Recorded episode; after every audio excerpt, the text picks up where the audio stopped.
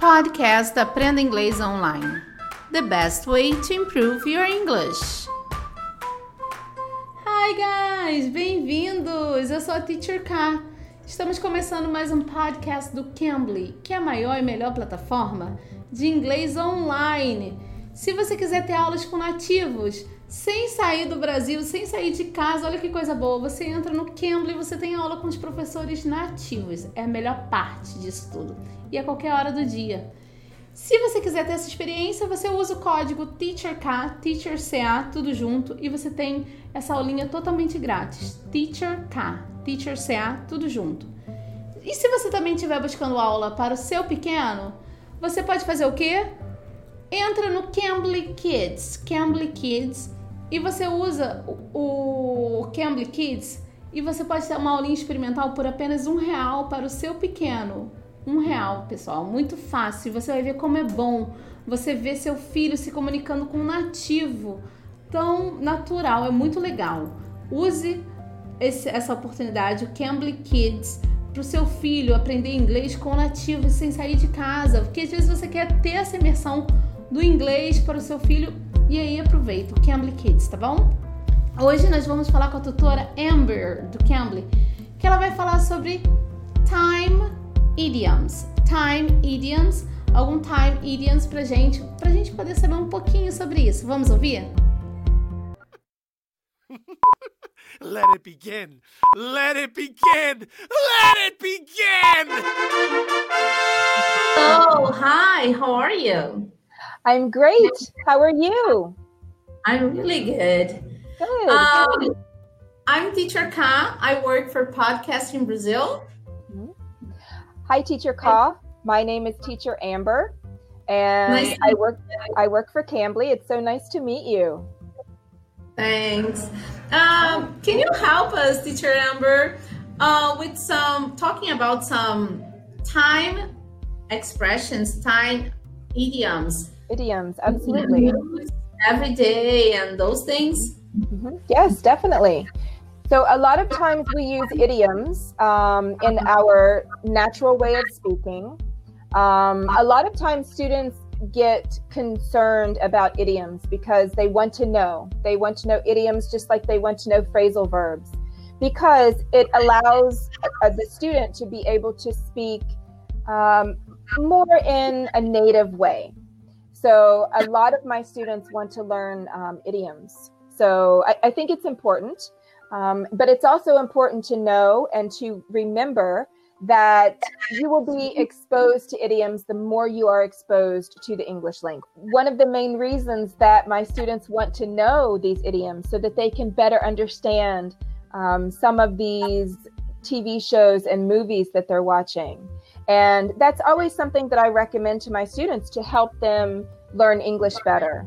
Uh, watching TV shows, watching movies, exposing them to the language. So, definitely, idioms are important to learn. But keep in mind, the more you're exposed, the more you will understand them.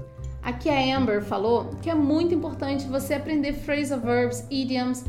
Toda vez que você estiver aprendendo inglês, você tentar ao máximo se conectar a essas phrasal verbs, idioms, sempre essas palavrinhas diferentes, porque vai te ajudar muito a compreensão do inglês. So, one um, pretty popular idiom is time flies. That's that's pretty common. So, if you hear time flies, that means that time is passing very quickly. Um, for example, with my children, when I think back on when they were babies until now, uh, I realized that, you know, wow, time flies. They have grown up so quickly. Time flies, time flies, o tempo voa, é voa mesmo, pessoal. Então, time flies, voa, literalmente, o tempo voa, o tempo passa muito rápido. Tipo, se eu for lembrar de quando eu comecei a dar aula, em 98 até agora, então eu posso falar time flies, né? Então, esse é o primeiro idioma que ela deu pra gente, time flies. Um, another one is third time's a charm. So sometimes we will try something one time, two times, maybe it doesn't work out. But by the third time, maybe it works out how we wanted to. So we can say the third time is a charm. So let's think of someone asking someone out on a date. Um, maybe he will say, I had to ask her out three times before she said yes. So the third time is a charm. The third time is a charm. The third time is a charm. A terceira vez, a terceira tentativa, você consegue o que você quer. The third time is a charm. Se você está tentando sair com a pessoa e na terceira vez você consegue, então você usa esse. Você quer sair com a pessoa, tá tentando a primeira, a segunda, não foi, a terceira você consegue. Então você fala the third time is a charm. Okay, so another popular one, um, a common one, is better late than never. So better better late than never means at least we at least we did it even though it wasn't when we were supposed to do it um, at least we eventually did it so it's better late than never it's better better that we did it late than not doing it at all and an example for that could be um, you know if i'm going to if someone invited me over and of course it's it's important to try to be on time but we could if I show up late and I could say, well, better late than never. That means I got here, it wasn't exactly on time, but I did come. So it's better that I came late than never coming at all. Better late than ever. Antes tarde do que nunca. E ela deu esse exemplo de que se alguém te convidar, por exemplo, para um date, né? E aí você chega atrasado, que não é uma coisa boa. Aí você chega atrasado e você fala better late than ever. Antes tarde do que nunca, né? Better late than ever. Okay, so how about it's high time?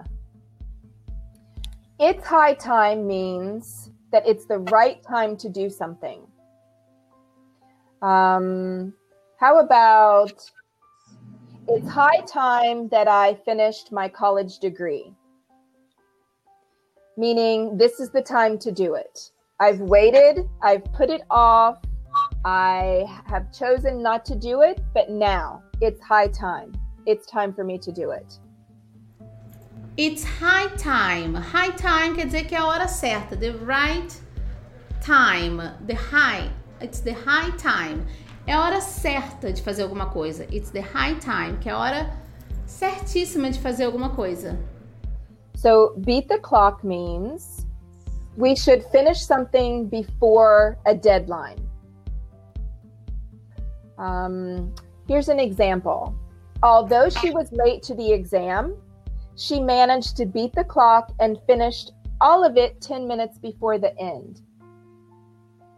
So, another example is when I sometimes I teach for other companies also, and sometimes my students come late and we have so much that we have to do within a certain amount of time so sometimes i have to beat the clock i have to hurry up and ca- and you know make sure that they get all of the information before time is up so i have to beat the clock To beat the clock. To beat the clock quer dizer o quê? Correr contra o tempo. Sabe quando você tem um monte de coisa para fazer e você acha que não vai dar tempo, você fala, eu tenho que correr contra o tempo, né? Beat the clock. I have to beat the clock. Beat the clock quer dizer correr contra o tempo. In the long run means over a long period of time. I really don't want to do all of this homework, but in the long run, I know that this will benefit me. In the long run quer dizer a longo prazo. In the long run. Make up for lost time. That's very common also. To make up for lost time means to catch up or to do something quickly or intensely to make up for a long period of not doing something. So let's say you happen to meet one of your friends that you haven't seen in such a long time. You have so much to talk about. You want to make up for lost time. You want to make up for all of the time that you didn't get to talk to her. So you're going to be talking about so many things in a short amount of time. So you will make up for lost time. To make up for the lost time. Compensar um tempo perdido. Então, to make up for the lost time, compensar um tempo perdido. Okay, great. So, um, another common idiom is no time to lose. This is a phrase that is said in situations where you have to do something very quickly. Um, it requires fast action on your part. So let's say that a woman is going to have a baby and you have to get her to the hospital quickly. You would say, We have to get to the hospital. There's no time to lose. There's no time to lose. Não tem tempo a perder.